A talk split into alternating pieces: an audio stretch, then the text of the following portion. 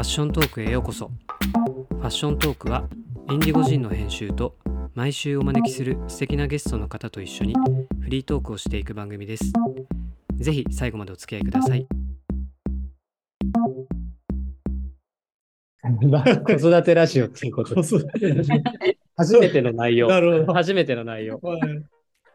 まあパパママが一人ずついるなるほど。そうですね。そうそうそうで僕は今後のことで、あのそうそう。勉参考にさせてもらいまだ新米ですけど。はいえ じゃあえっとご出産はオーストラリアでされたんでしたっけ？はい、オーストラリアでしました。どんな様子なんですか？オーストラリアって出産環境みたいなそうですね。まあ、全然日本とやっぱ違って、はい。えっと、まず驚いたのは、えお会計がないっていうあ、あへえ無料。ことですね。えー一番大きかったなと思うの。もう全全額、あの、そうですね。うんで、一応、あの、私は普通分娩をしたんですけど、はいあのー無痛にしようが、はいはいはいはいお腹を切ろうが、うんただっていう。おーへーそうなんですね。うん日本は無痛は結構高いオプションで。うんんそうですよね。10万超えしますもんね。もっとしますねやっぱり。うん。そそうですね。う基本的にはい。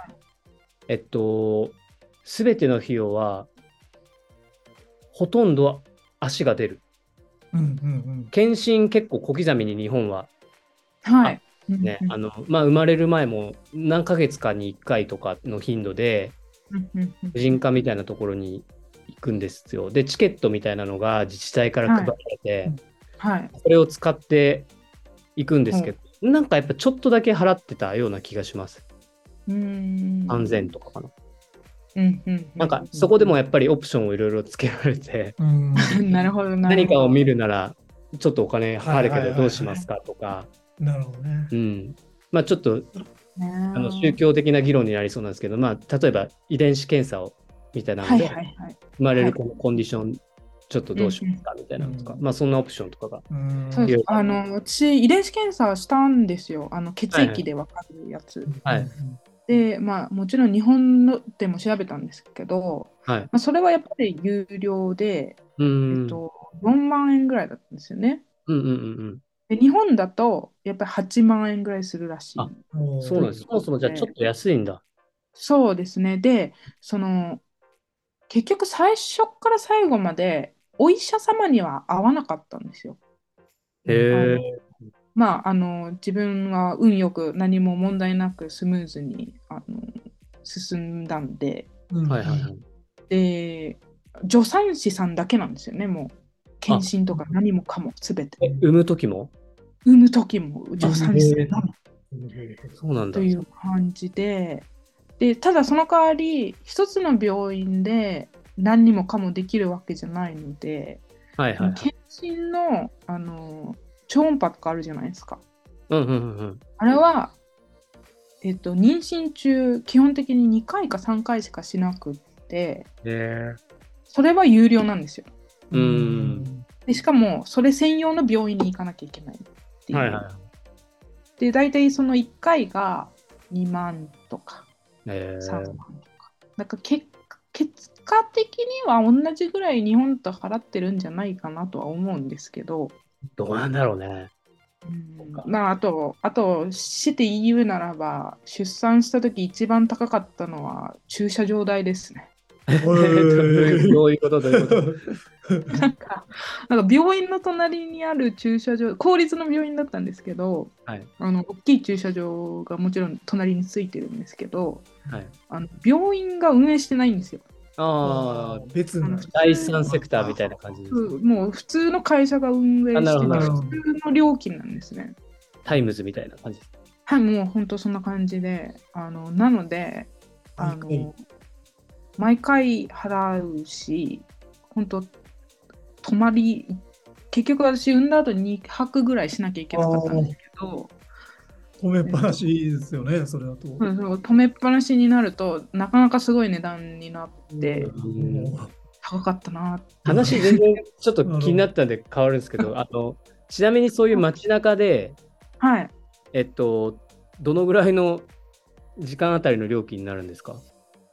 あーえっと、市内だと、そのはい。一番、まあ、渋谷みたいな感じのところだと、あの、土日はすごい安いんですよ。あ、土日が安いんですか？土日は止め、1日、半日止めてても、多分1000円とか2000円のとことかあって、えー、安で、でも、平日は1時間で2000円とか取られるところあります。えあじゃあ結構高いですね。結構高いですね。なかなかないレベル。1時間に2000円はないね。都内でもなかなかない。まあ、でもあの路路上にあるこうなんていうか脇に止められて、はいはいこうあのお金ちょっとコインで払ってみたいなのはもうちょっと安いんですけどあの、パーキングメーターみたいなやつですよね。そうですそうですそうですでも多分止められて1時間とか2時間とかはいはいはないので,、でそれ超えちゃうとあのかなり罰金取られるあ、高いんですか、罰金？罰金高いですね僕、アメリカで中金取られたことあるんですよ。おう、何何ぐらい？あ俺、うん30ドルぐらいだったら安かったあよ。安いね。確かああで多分なんかそのただのところに2時間ただですよみたいなところに止めてバレちゃうと長く止めたのバレちゃうと多分1万円ぐらいなんですけどそのお金かかるところに長く止めちゃうともっと取られると思いますなるほどね。へえ。ちょっと話変わっちゃったね。まあ、駐車場問題ってことですよね。駐車場問題ですね。でも、その場合、他のことでかかる金額っていうのは日本よりも全然ね。そうですね。もう全然なかったですけど、まあ、逆にあの出産した後あ早いと6時間で出されるっていう。ああ、外国っぽい。そうですね。なんか私もあの最初から、まあ、大体12時間、24時間以内には退院してもらうからみたいな感じで。はいで、なんか私たまたまなんか、あのちょ産んだ後に、えっ、と、血圧がすごい高くなってしまって。で、まあ、特にあの自分では全く問題なかったんですけど、とりあえず下がるまで様子見るからって言われてそのそれのおかげで2日間泊まれたんですよ、あうん。まあ、でもそれがなかったらもうはいさようならっていう感じで本当。うんなるほど。うちの妻はすごかったです。はい。僕こ娘が12月29日が誕生日なんですよ。おお年末ですね。そうですね、年末に生まれて、で、1週間くらい日本だと病院にいるうん。からうん、年明けに退院になったんですけど、1月1日はご飯おせち出てて、あ素晴らしい。で12月31日もなんかすごいごちそうが料理に出てて、へえ。そう、すごい、写真でしか見てないですけど、その辺は。でもすごい、うちで下手に食べるよりすごい豪勢な感じでしたね。いいですね。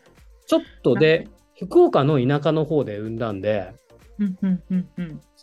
あの、ちょっとの持ち出しみぐらいで済みましたけど、東京で同じことをやって、うん。えっと、個室とかだと多分60万、70万、うんああ、やっぱそうですよね。はい、するんで、なんかあの、今、制度が変わって42万円が48万円まで出産戻ってくる。みたいなのが出るようになったんですけど、まあやっぱ値上げをするので、それによって。そうですよね。うんでもなんかこの少子化の中で、その、妊娠してる時にその日本の制度とオーストラリアの制度とやっぱりすごい調べたんですけど、はい日本の保険は妊娠を病気扱いにしないからあの出産は保険に入らないって書いてある。なるほど。そんなこと言ってるから なんか少子化問題解決しないんだではないかなとすごい思いますね。やっぱそれで何もこうカバーされないっていうのは辛いなと思って。ちなみにオーストラリアはそういう少子化とかって問題になってた？その人口は減ってるんですよねあのコロナで。うんでもなんで減ってるかっていうと移民が今ずっと入れなかったんで。あの減ってて実際多分し私の周りを見るともうベビーカーだらけで本当赤ちゃんだらけでで最近なんか2023 3年か4年ぐらいから、えっと、幼稚園が全額タダになるとかうんでで私も驚いたんですけど、えっと、3ヶ月お金が出るんですよ育休金みたいな。国から。はいはい。で私は3ヶ月もらえて旦那は2週間もらえてはい。え、それは仮に働かなくても働いてももらえるってことですか？はい。おー。そのもらってる間は絶対に休んでなきゃいけないんですけどああ、なるほど、なるほど仕事はしちゃいけないんですけど、そそれが月30万ぐらい出るんですよね。なるほど、なるほど。それはやっぱすごい助かるなぁとあの自分やっぱ自営業で仕事しないとなんかお金が入らない身としてはやはりそうですよね。社会保険に入ってれば、まあ、その100%ではないんですけど、うん何パー？8割 ?8 割。で、うんまあ、どんどん下がっていく、はいはい最終的に半額ぐらいまでなるほどなるほど。なっていく感じですかね。うん日本うちの家内は6割ぐらいのとこまではもらってた気がする。2ヶ月に1回、うん年金みたいな感じで、はいはいはい。2ヶ月に1回、バーンってうん込まれてなってたかな。そうですね。まああとはその保育園とかが、えっと、収入によって50%から85%ぐらい返ってくるみたいなるほど。日本は、えっと、まあ、うちの子3歳児クラスからは、ただ、うんうんうな。ん。保育園だったら、ただうんうんえっと、まあ、教材費とかそういうのはかかるんですけど、うんうん特別なオプション以外はかかんない。うん普通に保育、規定の時間預けるのはただ。ただ、うん1歳児クラス、0歳児クラスから2歳児クラスはお金がかかるんですよ。うんああ、なるほど。それも結構高くて、収入に応じて結構た、うんと10万ぐぐらい取られる人もいるし、で僕は保育園に入れなくて、うんうんうん。待機児童。待機児童でしたね。あの世田谷区に住んでたんですけど、当時。うんうんうん。あの世田谷区から川崎市に引っ越したうん。のはそんな背景があります。あ、そうですか。はい。ええ。そう今まさに私も待機児童というか、あ、そうなんですか。まあ、一応なんか半年から生後はい。6ヶ月から預けられる、まあ、はい早いと多分4ヶ月ぐらいから預けられるんですけど、はい。そのその若い、まあ、若いというか、まあ、6ヶ月ぐらいの赤ちゃんだと1人につき2人,、ま、2人の赤ちゃんしかこう見ちゃいけないっていう決まりがあ,、はい。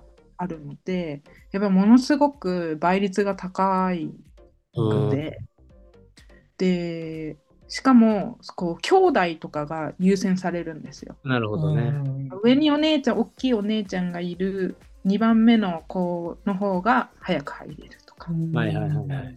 なので、あなんか多分今年、まあ、まあ、今今月半年なんですけど、多分あと3、4ヶ月は入れないかなってちょっと覚悟してるんですけど、でもそれでも、もう、でも1歳前から預けられるんですね、一応。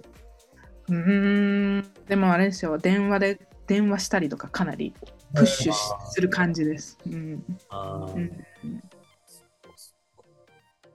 じゃあ、えっと、どうやってお子さん見てらっしゃるんですか？えみさんも一応働いてらっしゃるっていうことなんですけど、そうです。今ほとんど在宅ワークはい。で、えっと、まあ、なるべくもう必要最低限のことだけしてるんですけど、うんで、私、旦那はもう在宅ワークなんですよ。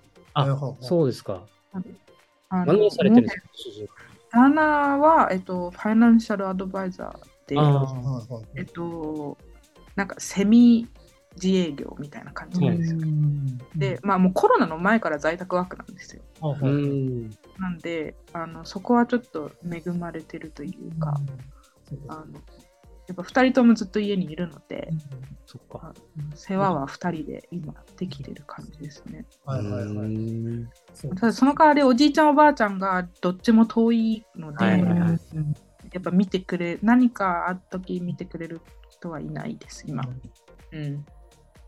人見知りとかすごくなるかなと思ってるから。ああ、そういうのもあるか。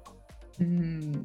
えーうんうちもそうでしたね。おじいちゃんおばあちゃん、僕が岐阜で、まあ、妻が福岡なので、うん、遠いですね。多いので、うんうん。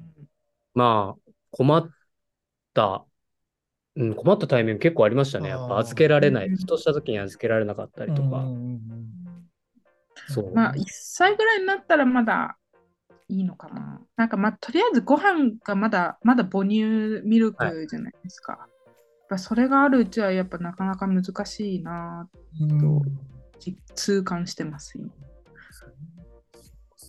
そうですよね。うん、あの、日本は結構あの、ご存知だと思うんですけど、母乳信仰みたいなの あもう結構宗教的にその母乳にしようみたいな感じで結構言われてて。そこはどうですか、オーストラリアで。オーストラリアも多いは多いと思いますね。まあ今一応あのママグループみたいなあのこう自治体のはいはいはい、はい参。加してるんですけど、まあでも半半分よりちょっと母乳が多いぐらいでうん。はその半分ぐらいが、まあ、ミルクフォーム使ってる感じですかね。まあいろんな理由はあれどっていう感じです。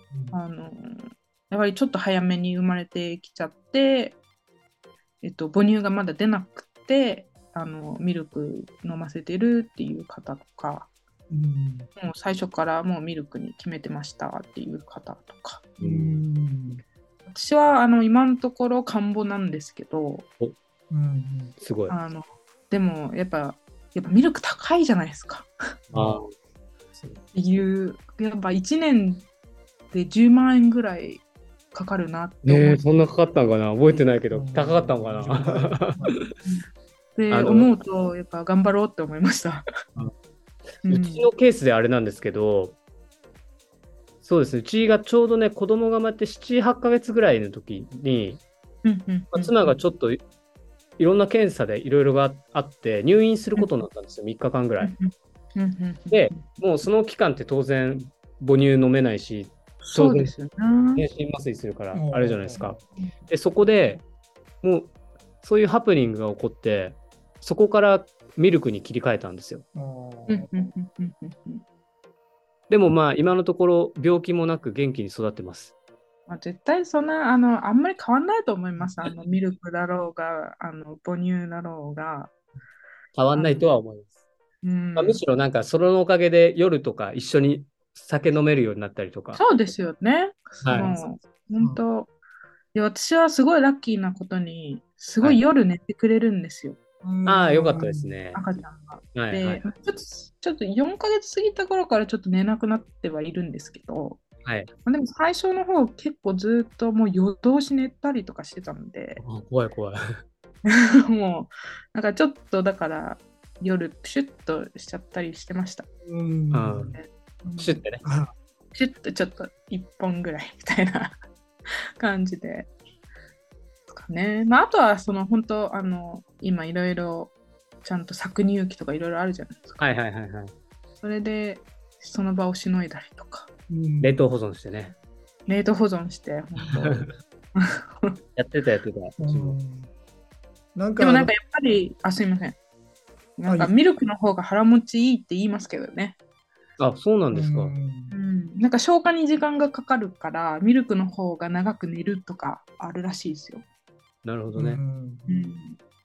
いや、あの、赤ちゃんの洋服事情でちょっと聞きたくて、うんああの、僕も親友が半年前ぐらいに赤ちゃんで、あ子供ができて、今回のお正月に、あの、なんかそれの祝いというか、を持ってはい帰りたかったんで、うん地元に。うんで、生誕のそのキッズベビーのうフロアに行って、なんかいろいろはいしたんですよ。はいで、はいはい女の子だったんで、まあ、最終的にプチバトーの、はいはいはあの、ないんかははいはいはいはい。スカート、ワンピースみたいなのと、なんかちょっとはいはいはいパッツみたいなのをセットにしたんですよ。あほうほうでなんか意外とフロア見てると、ノースフェイスもキッズがあったりとか、はいはいはい。なんかガルフもまあもちろんあるしとか、なんかあその辺のこう人気ブランドとか、なんかそういうのってどうなんかなと思って。あの、プチバトーとかないんですよ、こっち。ことはないですね。なくって、で、なんか、あの、百貨店、こっちの百貨店、んもう子供服あるんですけど、はい。なんかむてかむしろなんか唯一こう店頭でちゃんと買えるかなみたいな。でもあの全然聞いたことないブランドとかだし、あのあとはあーすごい高めですけど、こっちのローカルのブランドうん。でこうコアラとかカンガルーとプリントがこう可愛いのがされてて、まあ、でも大体そういうのだとい子供服で1着5、6千円とか。はいはいはいはい。で、なかなか1ヶ月しか着ないのにこの値段はってなる感じ。自分ではなかなか手が出ないなとは思うんですけど、でも、変、変その、やっぱり子供服あと、どこですかね、大手ブランドだと、ラルフ・ローレンとかですかね。うん。もう、ちゃんとそのラルフ・ローレンの店行かないと、ないと思う。でもないかもしうんれない。うん、あとはもう、H&M が H&M 独走ですよ、完全にギ。ャップとか。うちもそうでしたね。だから。ザラ、うちはザラ、ザラ。ザラギャップが多かったかな。H&M ゼゼロ歳のやつからあるのあるよあ。るんや。あるよギャップないんですよ、こっち。あ、そうなんですか。そうか。ギャップは存在しないですね。だから今多分、ファストファッションだと子供服は H&M かユニクロ。で、ザラもちょっとあるけど、そんなにネットで一回見たんですけど、そんなになかったかな。あ、そうですか。う。うんまあもううちは完全キッズだから、そうだね。もうそんな3 4困歳困んないから、もういろんなブランドのがあるけど。ちっちゃい時は100%に近いぐらいでギャップ。で、その後 H&M。はい。でうん、ザラ、今はザラがほとんどっえていう。なんかその子供服の種類で言うとこう日本ってこうこう着物みたいにこう、ね、パタパタっと締めてああ、おくるみみたいなやつですか？おくるみとか、あとその普通の肌着？そうですね。赤ちゃんのあります、あります。肌着とかも、やっぱボタンがこうつ足のと足とお股のところについててすぐおむつ替えられるようになっててとかじゃないですか。こっちないんですよね、そういうのあんまり。そうなんですかか。なんか着物スタイルっぽい感じのがなくって、はいはいはいはい。みんななんかボディースーツみたいな、はいはいはいはいはいはい。あのつなぎはいうんで、こう、両サイドオープンのジッパーがついてて、はいあなるほどね上に上げる。そうそう。で、下、あの、おむつ替えたいときは、下から上に上げて、足を抜いて、おむつ替えてみたいな感じなんです。えー。なるほどわかります？わかりますよ。つなぎみたいな。ジッパーはね、うんちょっとめんどいと思うな。うんボタンの方が楽だな。日本の方がいいんちゃうかな、それ。そうですね。なんで、私なんかたまたまこちらにいる日本人の方からお下がりで全部もらって、はい日本のああ、いいですね。なので、それずっと使ってました。えーあのね、面白いよ。日本だとね、タマピオママ推薦みたいなポップがあってタ、マピオ。卵クラブクラブ、ひみたいなよこクラブ。はい。卵クラブのママが選びましたみたいあなーポップがあるんだけど、なんかすげえ妙に安心感を感じる。そう、ユニクロとか赤ちゃん本舗とか行くと、そのママの声、多多数ですみたいなポップがしてあると、かっこいいね。なるほどね。そういやーもう牛耳ってますよね。そうですね。卵クラブはもえう。ー、そっかそっか。子育てコミュニティみたいなのなんかちらっとお話しされてたんですけど、あはい。なんかうんどうどうでしょう？なんか異国で、まあ言ったら多分国籍、日本って多分マイマイノリティだと思うんですけど、そういうところそうですね。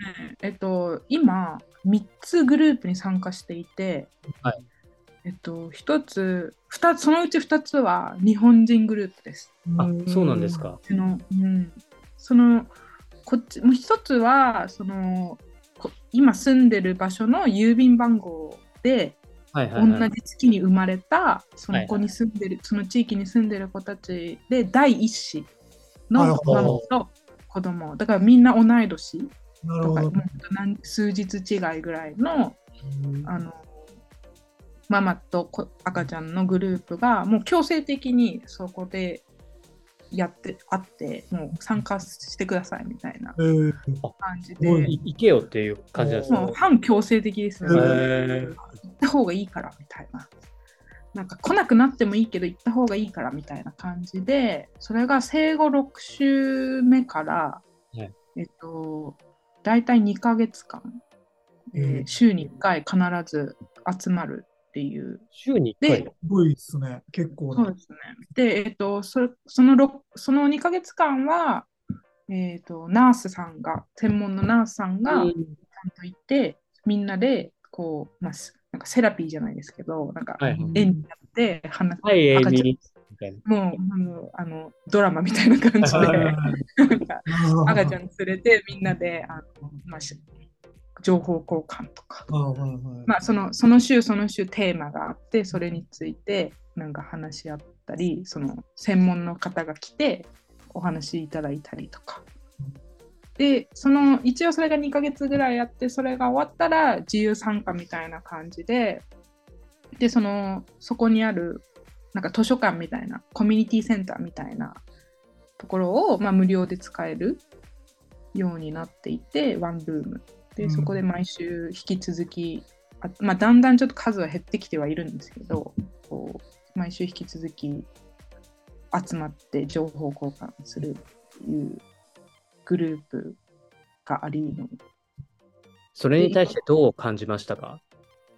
最初はあんま行きたくなかったですね。うんなんかあんまりなんまあなんなんだろうな食わず嫌いじゃないですけどうん。なんかなんか知らない人と混ざってあれするの嫌だなっていうああ感。じだったんですけど、まあ、でもなんか行ってるうちにやっぱ仲良くなったり、えっと、なんかみんなあの同じ地域に住んでるんでなんかじゃあ今日暇あ午前中暇だからコーヒー飲みに行くみたいなこうね別のやり取りになってこう仲良くなったりとかもあるんで、まあ、結果行ってよかったなとは思います。地域で育てるっていう概念がじゃあ日本よりあるんでしょうかねね。そうですね。あの、その検診とかも、そ,、はいそのその地域の場所に行くんですよ。はい。そのそのコミュニティセンターの中にナースさんがいて、もうそこにあの決まった月に検診に行くっていう感じなんで、そのだからみんなそのグループの方たちは同じナースさんうんにかかってるみたいな感じですかね。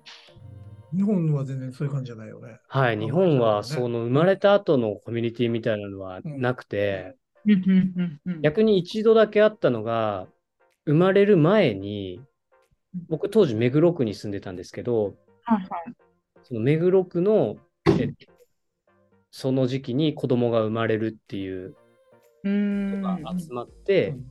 えっと、どちらかというと、子供が生まれた後、こんなケアをしますよだとか、まあ、ご主人は奥様のこういうことを、ところをいたわってあげてくださいみたいな感じの講習会みたいな。のがあったんですけど、別にそれでなんか横のつながりができるというよりは、単純にそういう、まあ、ナレッジじゃないですけど、知識をこう勉強するみたいな、座学みたいな感じだけです。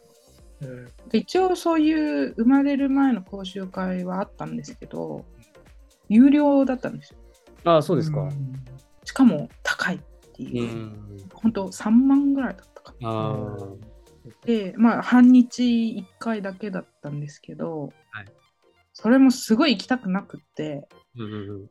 なんでお金払ってそんなことしなきゃいけないんだろうっていう感じで、で、まあ、結局行ったんです。すごい、はいあの助産師さんに1人目だから行った方がいいよって言われて、はい行ったんですけど、まあ、結局なんか本で読んだことをおさらいしたぐらいな感じでしたね。うんうんまあ僕もなんか言言ってすごい体験したかって言われるとあの老人体験みたいな感じでうん。なんかあのつけて妊婦さん体験をしてみましょうとか、あそんなあ、思いですね。重いですね。目力こうやってやるんですよとか。あの、なんか人形を使ってやるそうやつ。そうそうそうそう。あんなもんすぐ忘れるわみたいな。そんな簡単にはいかないですよ、実際。はい。はい。うんそうですね。うんあそんなすごい違いはないんですけど、やっぱりなんか、あれか、ちょっとオーストラリアの方が、コミュニティっていうか、地域で育てるみたいな感じはみたいなの。もあるし、やっぱ国のサポートもしっかりしてることですよね。のかな？あサポートは結構いっぱいあると思います。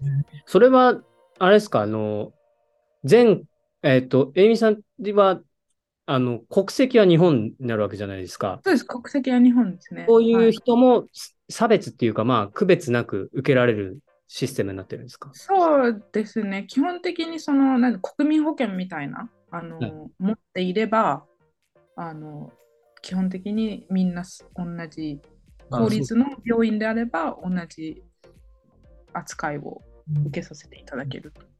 オーストラリアも日本の、まあ、高い産院みたいなのもあるんですか？なんか、そういう。ああります、全然。あのあそうなんですね。なんですか？あの、プライベート保険。はいはいはいはい。まあ、調べたんですけど、出産とかやっぱり、でもそれでも何100万ぐらい多分、まず保険に払わなきゃいけなくへー。うんて、もちろんその公立じゃない、ちゃん、なんていうんですか、私立の病院があって、個室があって、はい。なんかすごいところは、もう5つ星ホテルに泊まる。ああ。病院の隣にある5つ星ホテルに基本的に泊まって産気づいたらその病院に行くみたいな隣にあるちょっとしたバケーションですね。本当あのまあそれまあ多分何百万ってかかるんだと思うんですけどへえ。あのまあ払いたければいくらでも上には上の扱いがあるということみたいです出生率とかってどうなんですか？オーストラリアってご存知ですか？どうなんでしょうね、ちょっと、サクッと調べて。どう。出人でもなんかによって国民の数が増えるとか、人口のピラミッドが変わるって感覚は日本にでははないから。でもこっちは、その私がいるメルボルンはビクトリア州なんですけれども、例えばシドニーのニューサウスウェルス州とかは、もう制度全然違うんで違、うんですね。国が違うぐらいあの制度違う違う。するん。で、一概にみんなオーストラリアで産んだ人はみんな同じ経験してるかっていうとそうじゃないかもしれない。なるほどですね。あ、出生率は低いですね。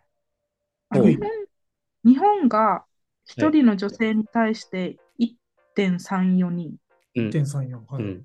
オーストラリアが1.58人、あでも日本より日本よりは。やっぱ高い。うんまあ、2はいかないんですね。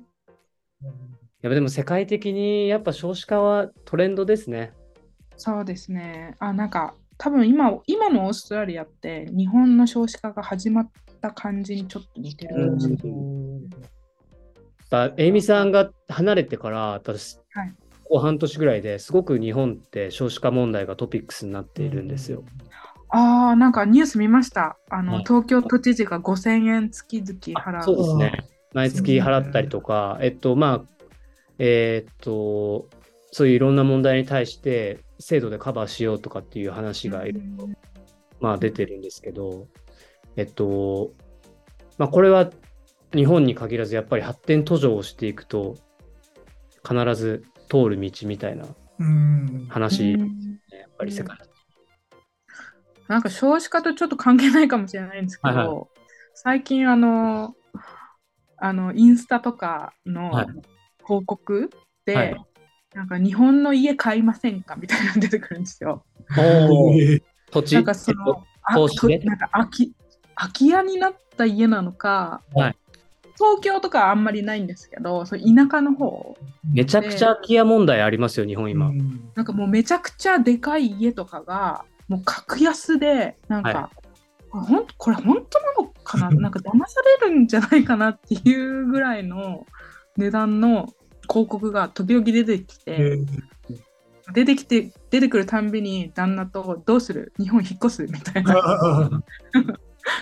確かにいいかもしれないね。んそういうとこはそういうのでね。あれもあれ、なんか、いや、いまだにあれ、こあれは本当ス、スパムかなんかなのかいやいやいやいや。や、すごい話題ですよ。やっぱ最近も日本のニュースになってたんですけど、また東京に人口の流入が増えたんですよ。ああ、やっぱそうなんですね。はいやっぱり後継者が地方だといないので、で、固定資産税ってかかるじゃないですか。はいはいはいはい。で、なので、持ってるだけで住んでないと、毎年払い続けなきゃいけないし、かといって、更地にするにもお金がかかるので、で、田舎だと更地にしたところで売れないじゃないですか。そうか、そういうことだから持っいてるだけで負債が増え続けちゃうんですよう。んや、なんか本当、すごいバカでかい家で、あの、3000万ぐらいとか。あーそうなんです。でももう探せばもっと安いと思うな、なんか。なんか本当、なんかもう、ん何坪あるんですかぐらいの家が格安でこう出てきたりしてて、はい。ちょっと心揺れるんですよね、毎回。なんか、田舎暮らしもいいかなみたいな。なんかね、今やその都内離れてそういう生活選ぶ人も、まあ、いますよね。そうですよね。いや、やっぱそうそうなんですね。そうですね。そうオーストラリアもそういうのあるんですか？やっぱ郊外郊外の。ああ、ないです。ないですめちゃくちゃ高いです。もあーえー土地の値段が。う、なんかまあ、ちょっとあの、ここ、過去10 20年、10年、20年の政府のやり方があまり良くなかったもので、うんあの不動産はやりたい放題なんですよ、もう今。へうん、あの最近、まあ今あの、都市から車で15分ぐらいのところに住んでる、メルボルンの街から車で15分ぐらいのところに住んでるんですけど、最近、あの隣の隣の家ぐらいが売れて、はいあのまあ、ちゃんとあの、なんていうんですか、オークションするんですよ、外で。うん。もう人がわらわらって集まって、えーあのスーツ着た不動産屋さんが、はい、いくら、はい、いくらみたいな感じで、あのやるんですよ。で、で隣の家、まあ、べ 4, 4つベッドルームで、まあ、リノベーションされて結構いい感じのモダンな、綺麗なお家、まあ、ファミリーハウス的な。3億とかでしたね。へ もう目が飛び出ました。でなんか本当同い年ぐらいのご夫婦、まあ、子供いるご夫婦が落としてドラッグディーラーなんじゃないかって 他の近所のあの昔から住んでる方とかと話してて 何してるんだろうねみたいな。すごいな。まあ単純に物価が倍だとしても1億5000万だからね、まあまあ日本で。そうすねそうなんまあでも、まあ、それ売れたのが、まあ、去年ぐらいだったんですけどここ数ヶ月あの銀行の利子レートがはい金利があの変わりまして、はいはいすっごく高くなったんですよ。まあまあ世界的に日本もね、やっぱうん金利が上がったんで。やっぱでやっぱり世界的に。銀行、1億ぐらい銀行から家買うのに借りた方とかだと、まあ、まあ20年とか30年ローンだとして、あの月々の返済額が10万以上増えるっていう金利あがこ。で、で、なんかすごい今、あの賃貸もだから値段が上がってしまって、いろいろ問題になってます、こっちは。オーストラリアのマクロ経済を。ざざっと。まあでも、イインフレっていうか、まあ日本が異常な低金利でなだけで、うん、世界的にやっぱ金利が高くて、不動産価格ってすごい上昇してるんですね。うんそうですね。まあ、そ子育て関係で言うと、結構こっちは、なんか雰囲気的に子供を私立に入れないとダメ感あります、でも。ああ、そうなんですか。うん、うん、じゃあす、ごい不思議だなと思うんですけど。え教育費も全然違うんですか？私立だと。いや、もう全然違いますね。あ、そうですか。なるほどね。も日本ではなんかそういう貧富の格差じゃないですけど、ううんうんうんうんなんか最近やっぱ結構なんか結局あるっていう話になってる。なってきてるんですけど、そうですね、こっちはもう、なんていうか、日本よりもっと明確にこう住んでる場所とかはい。であの分かるというか、ああ、なるほどね。もう本当、しかも、すごい、私は本当、あの、兄弟一部屋、二段ベッドで育ったんですけど、うん。あのこっちはひ子供一人につき一部屋ないとダメ感あるんですよ。ああ、なるほどねだ。からなんかすごいだから家ももちろん大きくなるしで大きい家ってなるとちょっとこう市市市街からは離れたところでとかなるんですけどでやっぱその住む地域の公立ここの地域はいい公立の学校があってとか、はい。まあ、日本もあると思うんですけどうん。あのその地域はやっぱお医者様とかはいはいはい。が住んでる地域とか病院が近いからお医者様が住んでる地域とかあのすごく日本よりもはっきりしてるなと、ああ、なるほどね。うんそっか。うん大変ですね。そうですね。まあ全然多分あでもあの今住んでる地域は割と効率はいい感じのところなので、頑張ってこの地域に住められるようにしようと思ってるんですけど。なるほ、はいそうですね。何かあの、先輩パパに。あ先輩パパに。クエスチョンとか、あと日本の何かにありますか？なんかあー、はちょうど今離乳食始めてる時期なんですけどはいはいはい。なんかこういいいいこうチップとかあります？ティップ的な。いや、チップはわからないんですけど、あの、し 本当びっくりするぐらいうちの子供食パンしか食べなくて、美味しいですぐらねい半年ぐらい食パンのな耳切ったやつだけ、ああれに牛乳入れて、はいはいはい。ちょっと温めて食べさせる感じ。ああなるほどなるほど。で、それにきな粉を入れたりとか、はいはいはいはい。砂糖を入れたりして、ちょっと味を変えてなるほど。あげてました。なるほどなるほど。であとは、あの、やっぱり、あ、オーストラリアに売ってますかね、あの、ペーストの離乳食ありますよね。ああ瓶に入ったやつ。はいはい。日本にありますね。すねはい。それを入れて混ぜたりとか、あなるほどなるほど。まだ味のなんか感覚が多分はっきりして、鋭敏だと思うんですけど、まだはっきりしてないので、うんうんうん。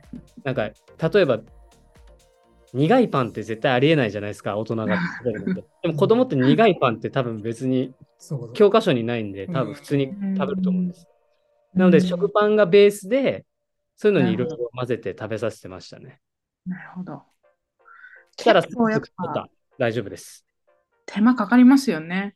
なんか あの量が少ないから作るのがめんどくさいっていうか、ああ、面倒いですね。あの、あと、何倍、日本、ご飯食べないからあれかもしれないですけど、オーストラリアは。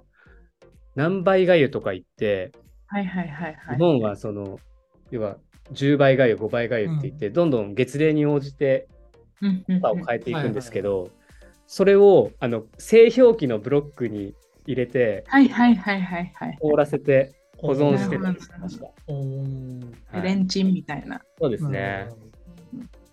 結構なんかこっちもうしょっぱなからあの野菜とかあげたりとか、あ、そうなんですか。日本と全然違くって、へー。た食べます？逆に。な結構食べるみたいですよ。へうー周りの情報しかわからないですけど、なんか肉とかも結構あげちゃうし、へー。乳製品とかももうしょっぱなあげちゃうみたいな。すごい、だから日本は丁寧なんだなと思って。あ、確かにそう言われると丁寧かな。丁寧でも本当に消化しないから、初めてあげたものとか。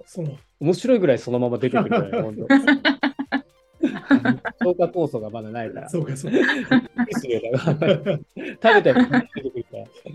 全然夜まあ中ま そうですね。これは面白いですね。うん。パン、パンですね。まだパン食べさせてない。う、うんん食パンいいですよ。食パンばっか食ってました、うちの娘は。うん。いいですね。パン買いに行こはい。食パンガールです。もう、じゃあ、日本は今度いつぐらいに？う。あ、あの、飛行機のチケット取ったんですよ。あ、そうなんですかいつ取ったんですか？5月です。おーまあなんかちょっと、はい。あの、まあ子供は8ヶ月か9ヶ月ぐらいになるんですけど、はい。えっと、直行便はちょっと取れなくて、うん。えっと、台湾経由。台湾。で、まあ、台湾に2、3日いようかなって言ってて。ですね。うん。はいで、帰りは福岡出発なんですよ。へえ。ちょっとそのどうやって福岡まで行くかとか、まだ何にも考えてないんですけど、福岡、僕よく行くんですけど、あ、福はい岡、妻がうん。いいですよ、福う岡。んいいうし、んあの、福岡空港も都会からすごくアクセスい近いよねアクセスいいし。なんかやっぱ福岡って食べのものも美味しいイメージあるし、うまいですよ。もう本当にしたい。うん、可愛い子がいっぱいいるイメージ。そうそうそうそう。なんかそうですね、いいいいいい街なイメージありますよね。はい。うん、あの、黄砂がすごい多くて、おあの、春に行くと、お街が黄色いっていうか、う。はい結構黄砂弱くて、あなるほど。溜まっちゃうんですね。そうそれちょっとしんどかったけど、うんそれ以外はもう、本当に移住したいぐらい素敵な街ですね。食べ物も美味しいし、家賃も安いし。すごい楽しみです、行くの。ねはい5月いいいいぐらいですね、季節も。多分日本そうですね、あのちょうどゴールデンウィーク終わった後なんで、はいうん。空いてるかなと思って。おそらくマスクが解禁されてる時っていう。まあ、おそらくマスクが。いや、それ楽、嬉しいですね。楽ですね。うん、暑くなってくるし。そんな感じですかね。はい。長くなっちゃった。そうですね。なんかありがとうございます。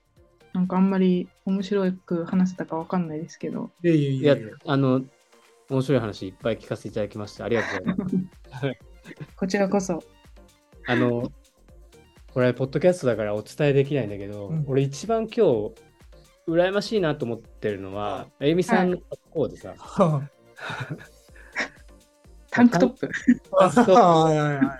タンクトップいいなって。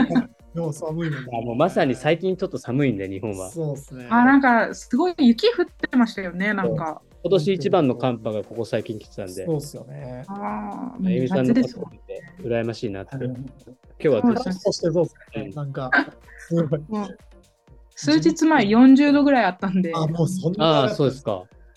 死んでました。もう外出れない、痛くて。そうですよね。確かうんに。22度ぐらいだったらちょうどいいですね。全然。はい、もうでも今最高です。ありがとうございました。ありがとうございます。はい、ありがとうございます。